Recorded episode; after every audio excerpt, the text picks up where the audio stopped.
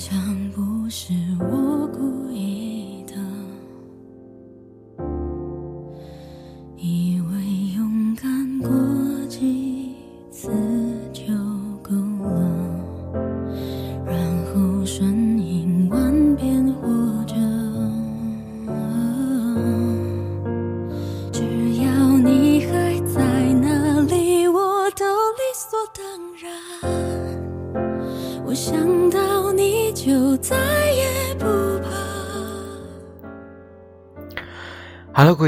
现在收听的是 FM 幺零六点九路人电台，男孩的复数是 gay。很感谢各位听众在深夜聆听路人的电台。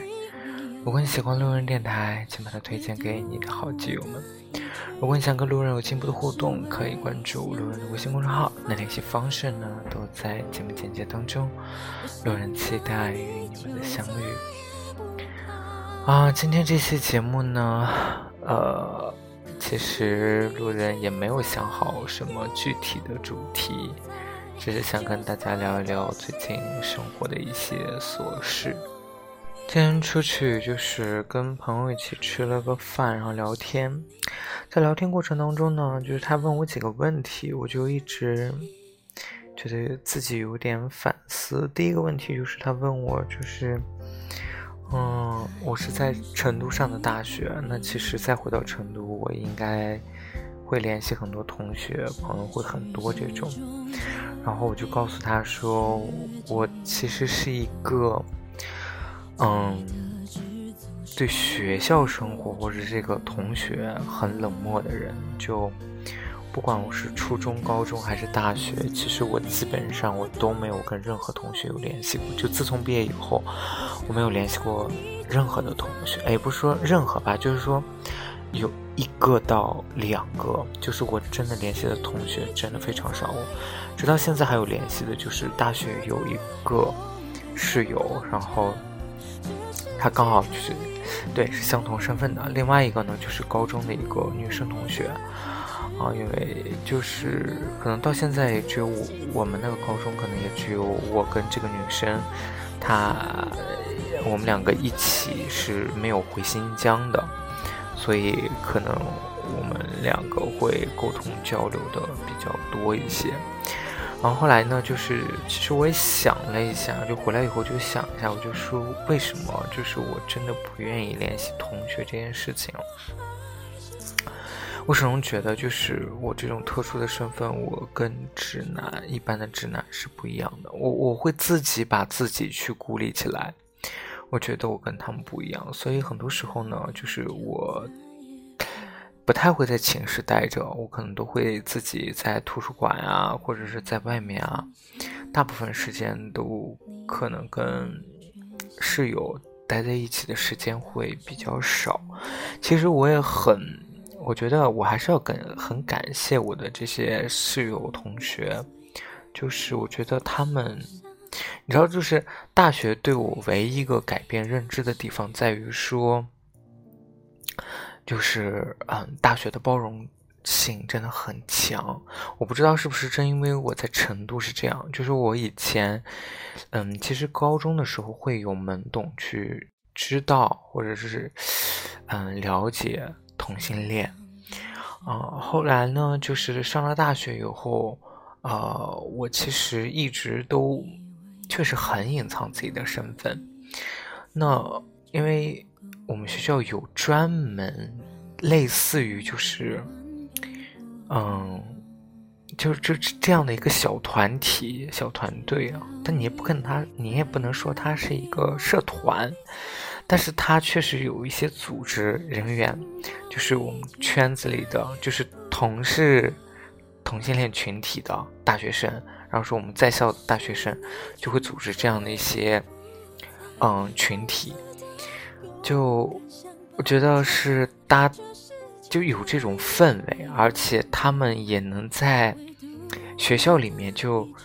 嗯，不管是你你在任何。场合去见到他们，他们都会产生一定的影响力，所以就是我觉得这样的就是怎么说呢，先锋行为其实对我还是挺鼓舞的。第二呢，就是嗯，我觉得我身边的朋友，然后身边的就是这个室友或者同学，都对。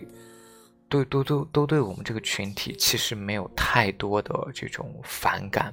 就是大家都是包容的这种心态，所以，我我觉得这个是我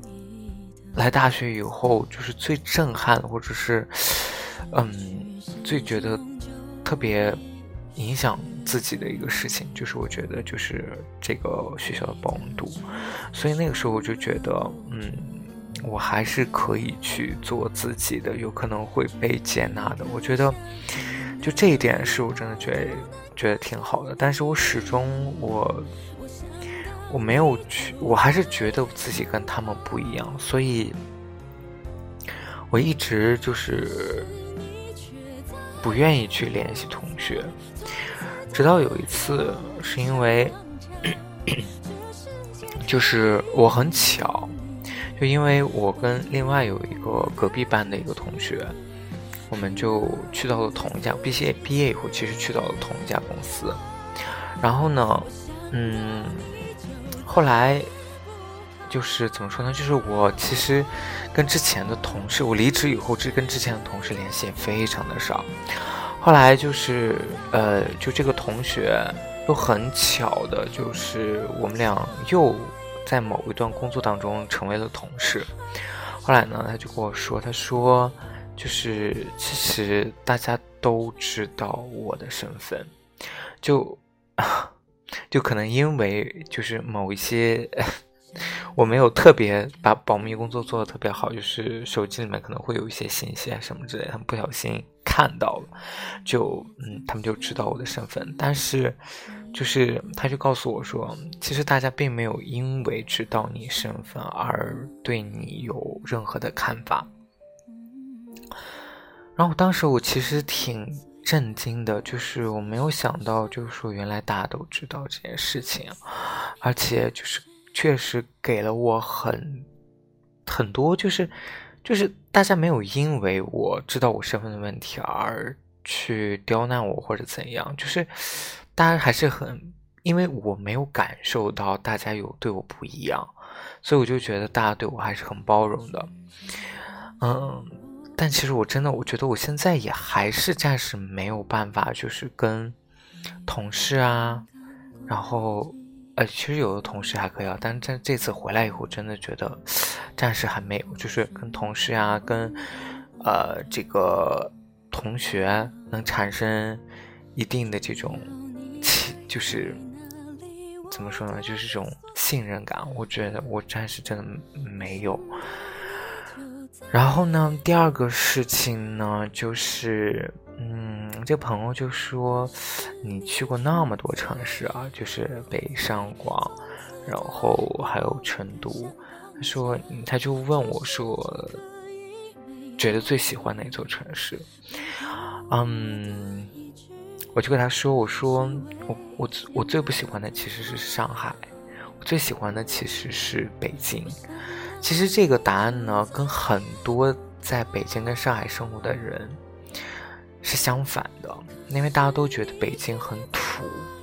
北京不够高大上，不够称为一个国际性的大都市。那很很多人呢，反而觉得就是上海，它的这个摩登气息很足。嗯，其实我对我自己，我刚好是相反的。为什么？其实我我就跟他说，我就说。我说，其实上海对我来说，距离感太强了。就是上海真的太精致了。我觉得我在上海活得很压抑，压抑的点在于说我内心是追求这种精致的。但是因为我可能工作真的很忙，就压力很大，就是我可能周一到周六我都需要上班，我只有周天一天的时间去休息，所以我没有那么多的动力去。比如说逛酒吧呀，然后去就是喝咖啡啊，我我真的不不是很追求这些。你问我想不想过这样的生活，我其实想。我记得我之前有一期节目里面讲过，就是就是我很羡慕《Boys Talk》里面的那些主持人，就是邀请的嘉宾过的那种很精致的生活啊，然后怎么怎么样之类的。然后我这个朋友呢，他因为他很喜欢上海，我说你为什么喜欢上海？他说上海的夜店很好玩。他说就是上海的夜店氛围完全比成都要好很多。他说成都的人都很装。然后在上海，他就觉得很随意。然后我就想说，其实我真的没有体验过任何的这种夜店文化，就哪个城市我都没有体验过。我，你说我想吗？我真的想，但有些时候我可能是为了省钱，有可能是我没有找到合适的一起去的朋友，有可能我身边确实也没有这样喜欢夜店这种生活的朋友啊。所以可能也没有这样的一个机会，然后我就说我为什么会喜欢北京，就是我觉得，哦，说上海啊，就是说再说一下上海，就是因为我想要，但是我却又得不到，或者是我没有去，就是比如说我有能力去消费，但是我却没有做到这种情况下，我就觉得我很纠结，我很矛盾，在这样的城市。就我想要拥有一个名牌的包，我很羡慕那些拥有名牌包的人，但是我又不舍得自己去买一个名牌的包，就这种矛盾的心理，所以让我觉得在上海过很压抑。而且，嗯，我也曾经就是加过一些群，或者在豆瓣上看到一些有零发的在上海的生活，就就真的很精致。你需要喝咖啡，你需要去看展，你需要。吃就是各种排队的网红的蛋糕店等等等等，就是，我觉得就这种，你这能算是一种压力吗？我我也不知道，就是我总觉得我看到他们的生活，我真的我觉得好想要，可是我不行，我做不到，我做不到去花那些钱，去买那些所谓的。生活品质，所以，所以我这也是我不喜欢上海的原因哈。我总觉得就是活在上海，我觉得特别不真实。你知道，就是不真实的感觉是在于说，真的有这么多人有这么高的消费能力，你赚多少钱？其实我我一直觉得我自己的收入还算可以，我，所以我我觉得我。我都不敢这么去消费，当然我可能消费观确实有问题啊，我只是觉得说，我都不敢去这样去消费。你们，我想说就是可能赚的还没有我多，却消费能力要比我强很多，你们何来的自信？就会有这种感觉啊。然后，嗯，对于北京来说，我就，北京这个城市呢，我很难我。其实我喜欢北京，就是喜欢它的土。就我觉得北京就是它聚集了很多北方的男生。北方男生有个很大的特点，就是北方男生不爱打扮，他不如南方。就是再有这个朋友跟我说，他说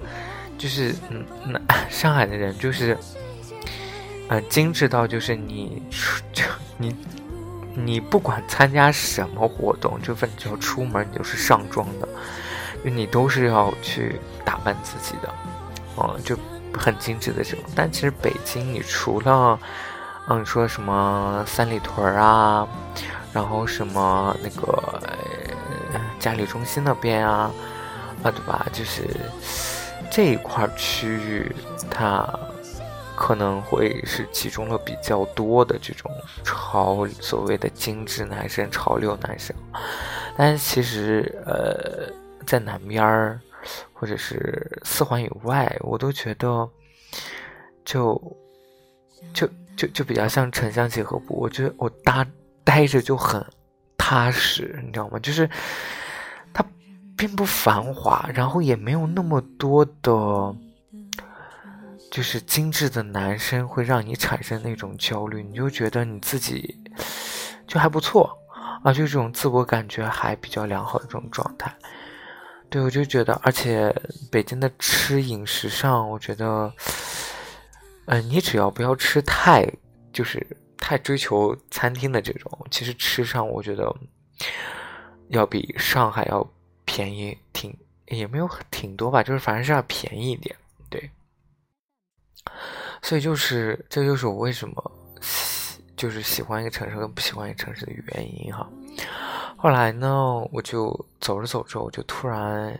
我就看着成都，就是因为我们今天是逛九眼桥那边，就是他那边有酒吧一条街，然后看着看着呢，我就突然就笑了，我就说，然后我朋友就问我说：“你为什么笑？”我就说：“ 其实城市都一样，就真的是我自己的心态问题。”他说：“不管是在北京也好，在上海也好，还是在成都也好，我之前给他说，我说我其实也。”不是特别喜欢成都，是因为我觉得成都不适合工作，成都适合生活，但不适合工作。然后我就想说，其实，其实我即使回到了成都，我依旧也没有过上就是我想要的生活。就是成都也有那么多的酒吧，就是成都也有那么多的奢侈品店。其实我也没有去消费，我依旧没有去改变我自己的生活方式，所以其实不是城市出了问题，而是我自己出了问题，是我自己没有过那道心坎，是我自己没有改变自己的生活方式，所以我不管到哪个城市，我都依旧不会去过得那么光鲜亮丽。就前段时间，就是我还跟朋友在说医美这件事情。然后呢，就我们本来最之前是想说约在上海，然后我们俩一起去做一下，就是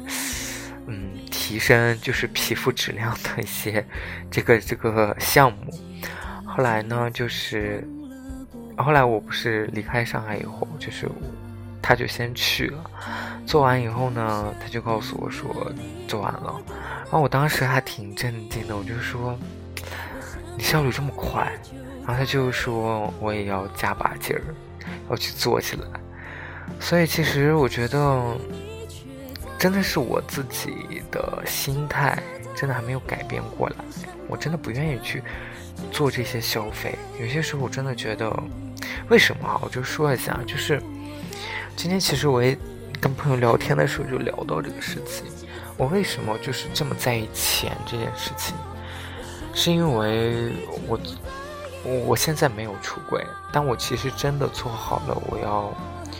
与家人就是断绝关系的最坏的打算。所谓断绝关系，就是我不可能有家里的任何的经济来源的支持，而且在我所处的这种我的这个职业也好，我的这个嗯大的这个就业的方向也好。其实说白了，现在真的都不是一个能够铁饭碗，就是不是一个能够吃经验饭的。你最多撑死撑死，你做到三十五岁、三十六，差不多了。但是之后的人生怎么办？假如说我真的有一天我被裁了，但是我找不到工作了，我该怎么去养老？所以我每天其实都活在这样的焦虑当中。好，就算有一天我真的可以。就就就该退休了哈，我就假如说我真的是工作到我退休的那个年纪，但我这一代人真的能指望养老金吗？就是真的养老金能发到我们手上能发多少？那都是完全的未知数，因为二三十年以后你才能拿到，这个变数太大了，所以我不得不为自己之后我该怎么养老去考虑。其实我也做好了说我要自己孤独终老的这种准备，所以我要赶紧的去存钱。所以我始终觉得我眼下的这种欢愉，眼下去你买一个包包也好，你去吃一顿大餐也好，那真的不能带给我快乐，因为我总是在担心着未来，总是担心在有一刻我我没有收入的情况下，我该怎么养活自己。就这，它就像一个警钟一样。每次当你想要去做一些冲动性的消费，它这个警钟就会响，就告诉你说你不可以。啊，所以就嗯是，然后最近也是跟一些朋友就是慢慢有一些更多的交流，也也能够体会到，就是每个人真的都有各自的痛苦苦恼，就 真的就啊，有时候有个朋友就是。我其实每个朋友挨个说一下吧，就是，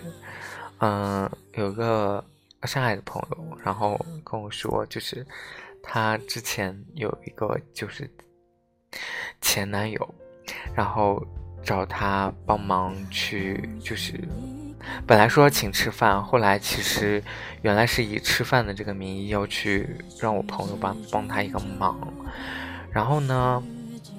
就是帮忙的这个途中呢，就是发生了一些可能不是很愉快的事情，就感觉，嗯，忙最后没有帮上，然后就又怎么说呢？就我我个人感觉哦，就是有那种你被你自己，就是你被你自己很就是珍惜的一个人，然后被利用，然后最后呢，就是。没有被利用到，然后还被对方就是就是甩脸色的那种感觉。其实我我挺能理解这种心情的，我觉得我我会很难很难过。所以其实我觉得，嗯，但我又不知道该怎么去安慰。就是啊，这种事情我真的觉得就是遇到，你算说他算渣男吗？其实。哎，我我不知道，我觉得每个人真的都不一样，所以没有办法去评判别人。但我真的也很希望我的这个朋友他能够，嗯，之后能够遇到一些更好的朋友，嗯。然后还有一个朋友呢，就是最近有一个 有一个困惑，是因为他他觉得他可能喜欢上他的某一个领导了，嗯。哎，然后呢，他就是每天就比较比较爱幻想，就觉得爱而不得的这种情况，然后比较容易借酒消愁。所以，嗯，对这个朋友呢，我也想说，哎，我我觉得是这样的啊，就是珍惜你眼下的，就反正反正不会有。应该不会有结果，所以就不如你去珍惜每一天你能遇到你这个领导，然后跟他一起谈话、一起交流的这种机会，然后去多攒一点这样的回忆，嗯。然后还有一个朋友，就是我觉得这是我身边一个真的比较生活比较困难的一个朋友，就是。他创业失败了，然后欠了很多钱，之后呢，他就一直在上海找工作。现在他其实换了一个工作方向，换工作方向以后再找工作，他其实他其实，在疫情的那段时间，上海封的时候，他就没办法入职，他就没有没有收入，所以他当时其实过得很苦很苦。他说他当时就是每天都是吃挂面。这种，然后最近呢，就是疫情算结束了，他也，但是怎么说，就是他又重新开始找工作，但是他因为换了一个方向，所以每次面试完以后，面试官对他的评价就说，你可能缺少一些经验，所以他就屡屡挫败，但其实就是面试。本身没有问题，包括他笔试也没有问题，就是因为没有经验，然后他就频频的碰壁，所以他现在也很焦虑。他如果现在在做回他原来的那个本行，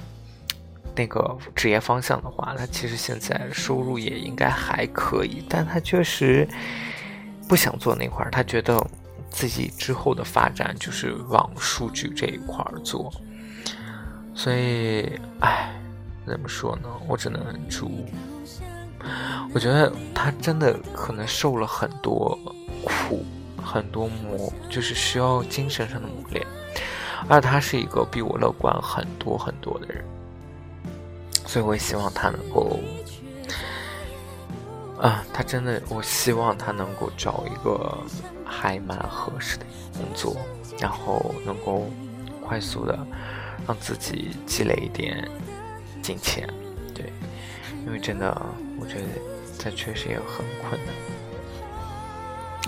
所以，其实我真的觉得每个人都每个人的苦苦难，是不是，这每个人都有各自的烦恼。就嗯，还有今天还有个体会，就是我就走在那个九眼桥，你就可以看到那个酒吧一条街，因为九眼桥再往前走一点，其实有兰桂坊。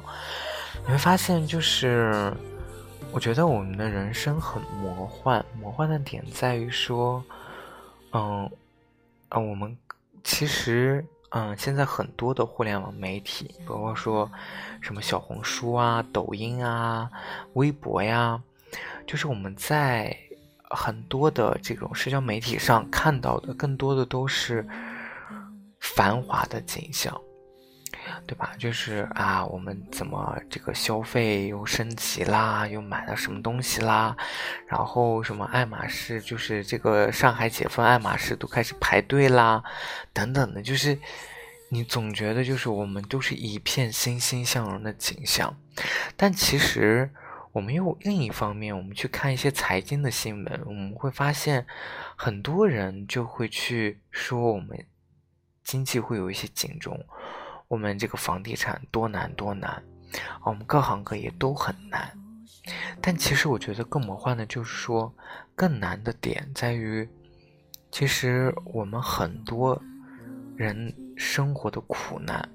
就是因为疫情的影响，生活的苦难其实都是不被暴露出来的。我们很多人是在网上是看不到这些的，而很多小店儿可能就关了。然后很多人就回家了，失业了。这些东西其实，它都发生在我们每个日常生活当中。比如说，你常去的一家理发馆，你常去的一家面馆，突然有一天它关了，老板告诉你说，因为经营太惨淡，现在就是年轻人又不愿干这些苦活、累活，所以他没有办法再经营下去了。但是你在很多的这个商圈也好，你在这个这个酒吧一条街，你看到的都是一种欣欣向荣、繁华，大家都乐此不疲的去消费，啊，奢侈品店各种排队，就就觉得就是我们生活的这个现实很割裂，我们的信息很割裂，就是我们。就我们可能就是知道，哎，我们现在经济下行了，但你发现这个经济下行并没有对你真正，就是，尤其是在一一线城市生活的人啊，省会城市生活，你并没有感觉到说你的生活周围生活的人有太大的变化，他们该消费的还是消费，所以就我就觉得。好魔幻呀！真的，我们有很多人其实失业，然后关店等等的很多，其实我们都看不到。只有你认真的去可能观察生活，然后有可能还不在一线城市的，还二三线城市的这种三四线城市的，你可能才能越越发的能够体会到、感觉到。你周围的这种商业氛围，小店儿关的很多，等等的。